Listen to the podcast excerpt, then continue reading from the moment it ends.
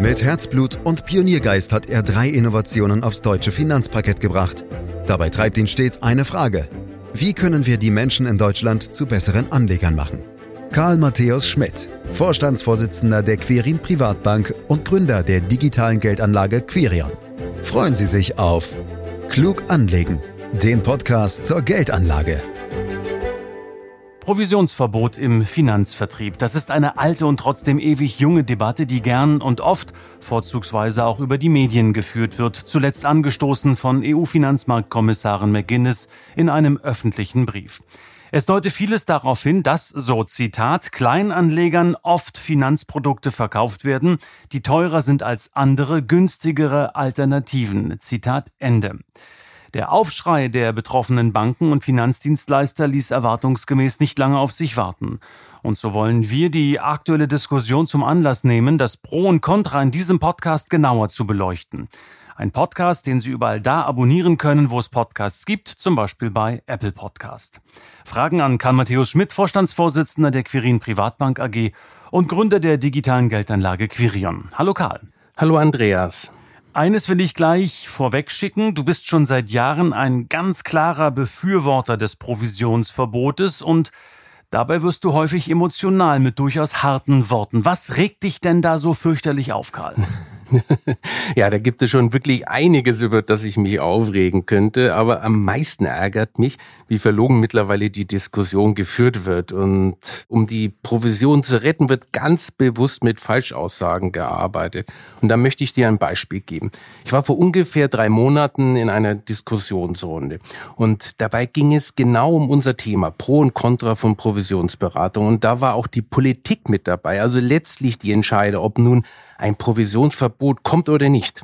Ein Vertreter der Provisionsbranche hat einen Vortrag gehalten und in dem hat er behauptet, dass ein Verzicht auf Provision und stattdessen eine mit Kundenhonoraren finanzierte Beratung gar nicht funktionieren kann.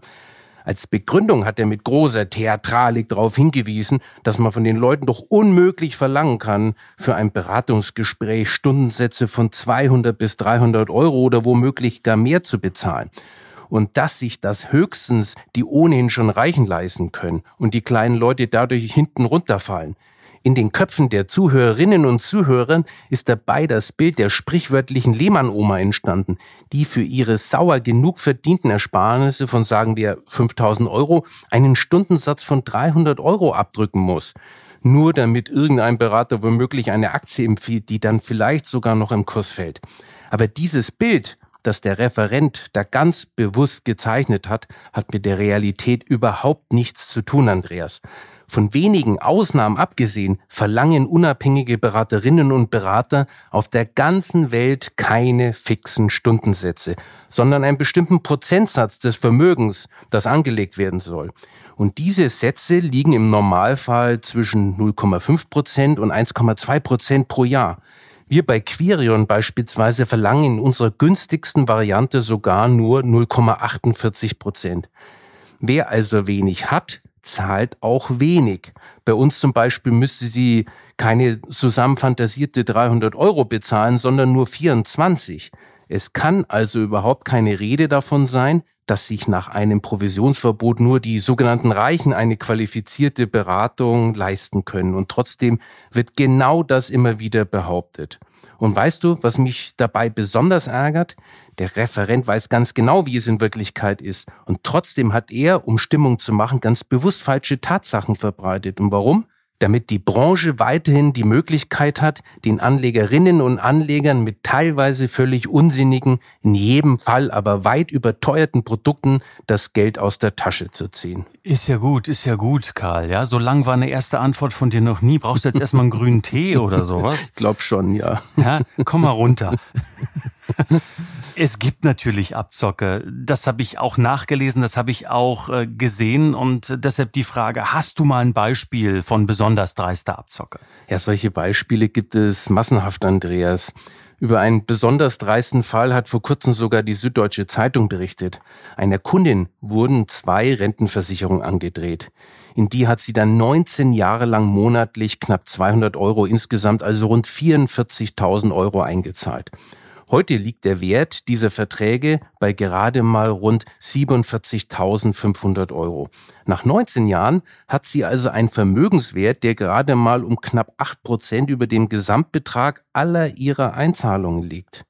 Wenn man das genau rechnet, entspricht das einer Jahresrendite von 0,8 Prozent. Und das Ganze in Marktphasen, in denen sich die internationalen Aktienmärkte trotz aller Krisen mehr als verdoppelt haben und auch die Anleihen wegen fallender Renditen ordentlich zulegen konnten. Selbst wenn du nur eine jährliche Rendite von drei Prozent unterstellst, was nun wirklich nicht übertrieben ist, wäre das Vermögen im selben Zeitraum auf knapp 60.000 angewachsen. So dumm konnte man sich als Asset Manager gar nicht anstellen, um in den letzten 19 Jahren nur 0,8 Prozent pro Jahr zu verdienen. Das heißt, an der schlechten Rendite sind nicht ungünstige Marktentwicklungen oder die Anlagen schuld, sondern ziemlich sicher extrem hohe Gebühren. Ein anderer Fall, über den vor kurzem der Verhaltensökonom Hartmut Walz berichtet hatte, ist sogar noch schlimmer. Hier wurden einer Rentnerin von einer Volksbank fünf sogenannte Expresszertifikate verkauft. Immerhin hat sie die Hälfte ihres Vermögens in diese Produkte investiert. Und die waren so angelegt, dass in drei von vier möglichen Szenarien nicht die Rentnerin verdiente, sondern die Bank. Und das bei einem Ausgabeausschlag von 2,5 Prozent. Es wurde also einer Rentnerin ein komplexes Finanzprodukt mit einer sehr begrenzten Renditechance und einem unbegrenzten Verlustrisiko bis hin zum Totalausfall verkauft. Und das als Alternative zum Sparbuch wohlgemerkt. Das geht schon in die Richtung Lehmann-Oma. Aus Bankensicht sind solche Produkte gerade ideal, denn in der Regel haben sie nur eine kurze Laufzeit. Sobald das Geld bzw. das, was davon übrig ist, wieder verfügbar ist, kann die Bank sich wieder melden und das nächste vermeintliche Top-Produkt anbieten. Ja, das sind in der Tat ganz schöne Hammer-Nachrichten oder Beispielgeschichten, die du uns da präsentierst. Ich will trotzdem versuchen, diesen Podcast in ja eine gewisse sachliche ähm, ruhige Art und Weise zu drücken. Ähm, Karl, deshalb in aller Ruhe, wie begründet denn die Bankenlobby, dass es unbedingt weiterhin Provisionen geben müsse? Also mit anderen Worten, was wären denn die Nachteile eines Provisionsverbots? Ja, Nachteile für wen, Andreas? Für die Banken wäre es natürlich dramatisch, weil ihnen dann ein hochprofitables Geschäftsmodell verloren gehen würde. Es werden ja aktive Fonds und Zertifikate mit hohen Provisionen ohne Ende verkauft. Im Fondsbereich haben aktive Fonds immer noch über 80 Prozent Anteil am gesamten Fondsvolumen in Deutschland. Provisionslose und kostengünstige ETFs dagegen nur knapp 20 Prozent. Die wegfallenden Erträge wären also ein massives Einnahmerisiko für die klassischen Banken. Je nach Geschäftsmodell wären zwischen 20 und 50 Prozent der Wertpapiererträge betroffen. Aber offiziell ist das natürlich nicht der Grund, warum man gegen das Provisionsverbot ist. Stattdessen wird behauptet, dass sich die Leute dann nicht mehr beraten lassen würden, beziehungsweise, dass sich das dann nur noch die sogenannten Reichen leisten könnten und dass man dann erst recht befürchten müsste, dass noch weniger Menschen als momentan am Aktienmarkt investieren würden.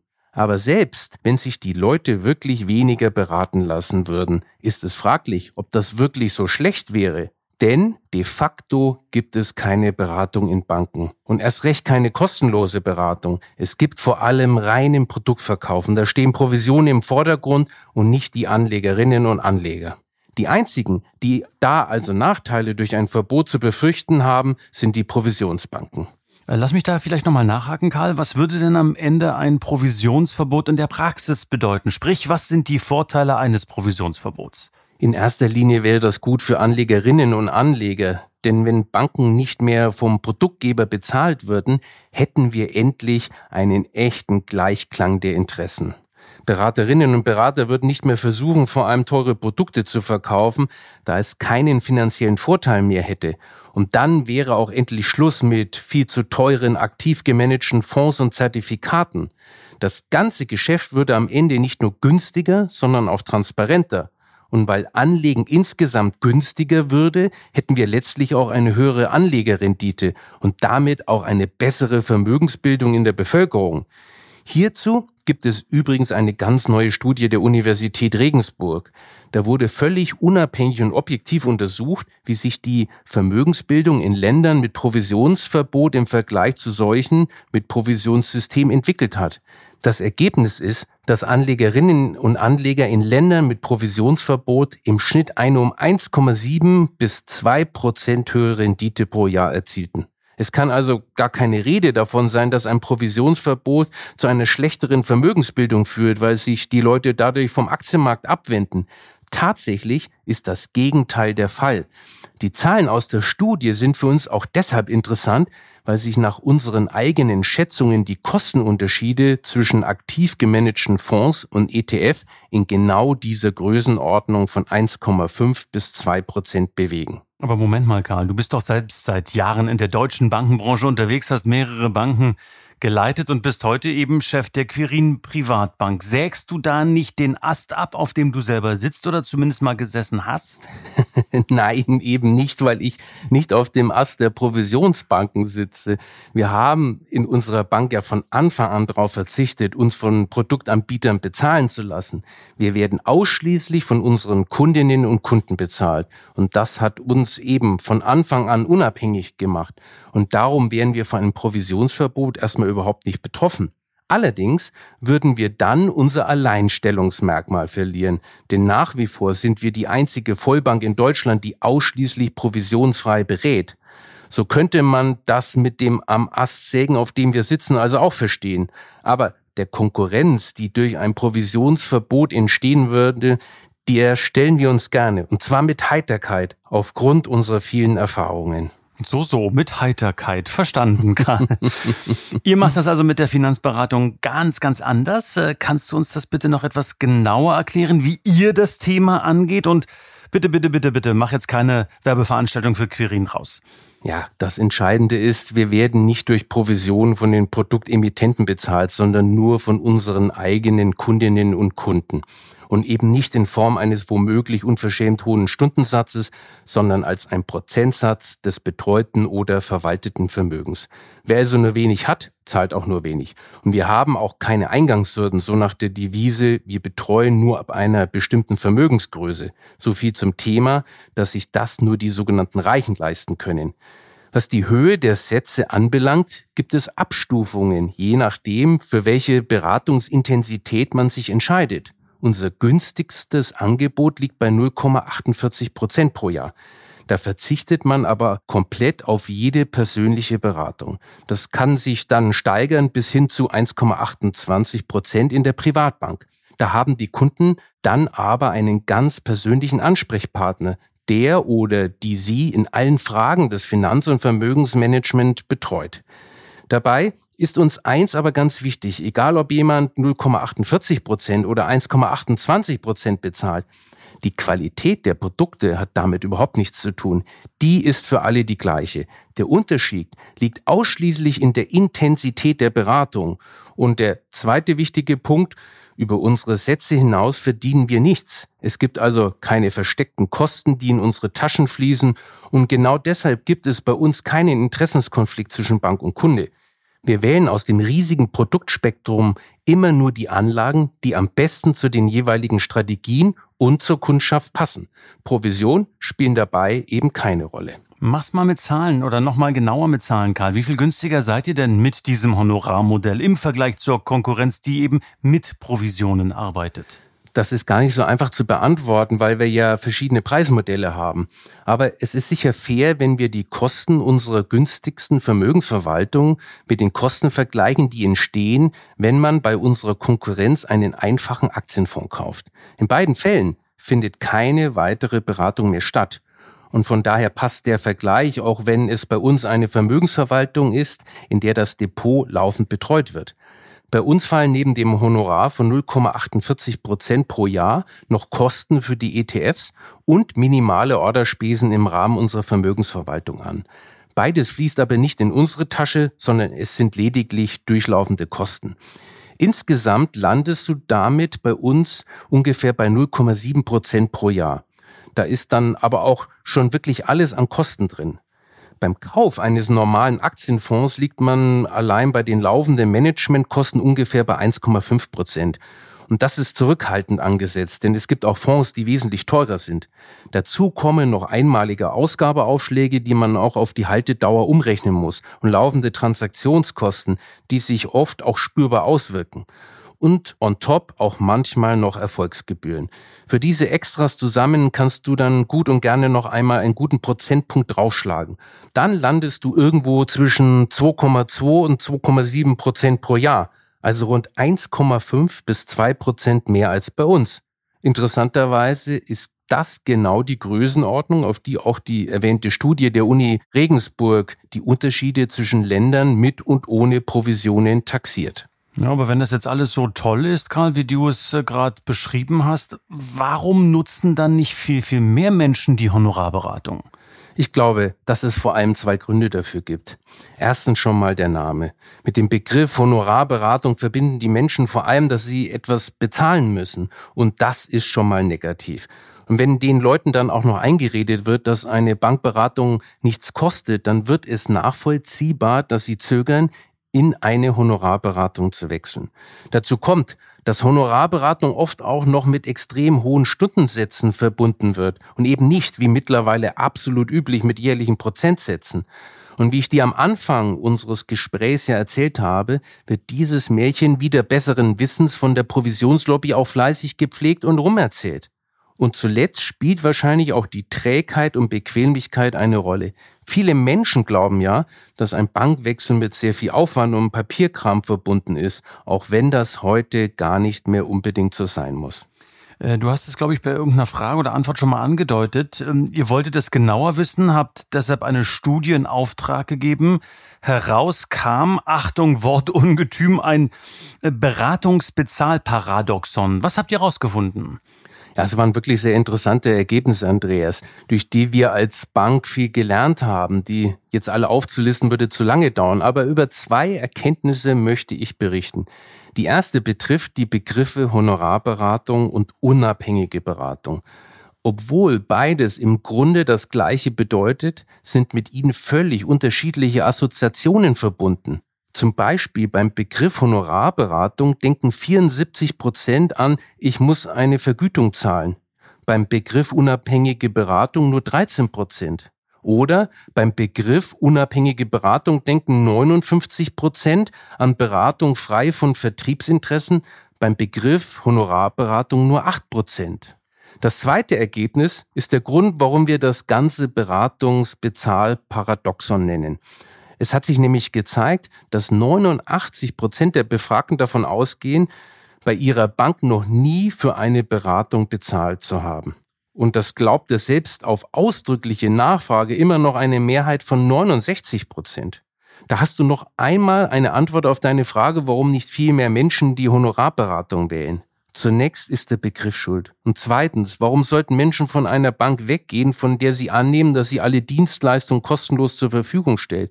So etwas in die Köpfe der Leute gepflanzt zu haben, dafür kann man die Banken und ihre Lobby nur bewundern. Meine persönliche Konsequenz ist, dass in unserer Bank der Begriff Honorarberatung ab sofort tabu ist. Oh, ab sofort. Das heißt, ich muss im restlichen Podcast aufpassen, dass ich nicht anecke dann versuche ich das mal. Richtig. Ähm, Karl, du weißt ja, dass äh, ich mittlerweile ganz gern über den Tellerrand hinausschaue, würde das gerne auch heute tun, am Ende unseres Podcasts.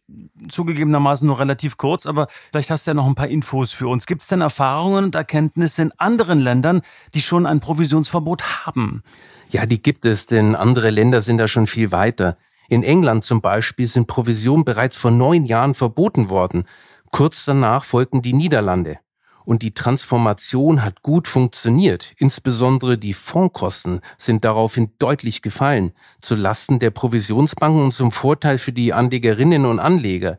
In Holland liegen die laufenden Managementgebühren für Aktienfonds jetzt bei rund 0,5 Prozent, also rund einen Prozentpunkt unter denen in Deutschland. Übersetzt heißt das, hätten die Deutschen die knapp 650 Milliarden Euro, die sie per Ende 21 in Aktienfonds investiert hatten, in den Niederlanden angelegt, hätten sie rund 6 Milliarden Euro an Kosten sparen können. Diese 6 Milliarden Euro sind im Grunde Subventionen der deutschen Anlegerinnen und Anleger für die provisionsfinanzierten Banken. Übrigens heißt auf der ganzen Welt das, was wir machen, Independent Advice, also sprich unabhängige Beratung. Und das drückt es am besten aus. Und jetzt gibt es eben auch noch die besagte wissenschaftliche Studie der Uni Regensburg, die eindeutig belegt, dass es nur vernünftig wäre, auf unabhängige Beratung zu setzen und dies durch ein Provisionsverbot auch durchzusetzen. Ich weiß wirklich nicht, auf was die Politik noch wartet. Uff, einmal tief durchatmen, Karl. Da haben wir eine Menge, Menge Argumente zusammengetragen in Sachen Provisionsverbot hier und heute in diesem Podcast. Aber was machen wir denn jetzt damit? Ich habe keine Ahnung, was du damit machst, Andreas. Ich hoffe, dass du zumindest so schlau geworden bist, zu unabhängigen Beratung zu wechseln, wenn du das nicht schon längst gemacht hast. Ich für meinen Teil werde bei uns den Begriff Honorarberatung abschaffen und weiter für unabhängige Beratung kämpfen. Dann hat der Podcast heute ja auch mal was für dich gebracht, nicht nur für uns, wenn du eine Konklusion hast und sagst, Richtig. wir werden den Begriff Honorarberatung abschaffen. Karl Matthias Schmidt war das in diesem Podcast zum Thema Provisionsverbot. Meine Damen, meine Herren, Sie können diesen Podcast gern abonnieren, um keine Folge zu verpassen. Sie können ihn auch teilen mit Ihren Freunden und Bekannten. Und wenn Ihnen diese Folge gefallen hat, bewerten Sie uns, empfehlen Sie uns gerne weiter. Mehr Infos auf www.quirinprivatbank.de. Fragen können Sie auch stellen, selbstverständlich unter podcast.quirinprivatbank.de. Und wie immer sage ich auch heute herzlichen Dank fürs Lauschen. Das war Klug anlegen.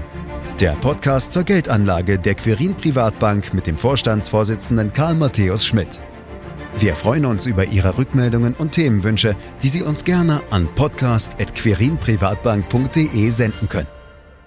Die Quirin Privatbank steht für echte Unabhängigkeit, da sie auf Provisionen und hauseigene Produkte verzichtet. Das innovative Anlagekonzept Marktmeinung Wissen beruht auf bewährten Erkenntnissen der Finanzmarktforschung und investiert frei von Prognosen in den weltweiten Kapitalmarkt. Die Bank unterstützt interessierte Anleger bei der Altersvorsorge und dem langfristigen Vermögensaufbau. Mehr Informationen erhalten Sie unter querinprivatbank.de.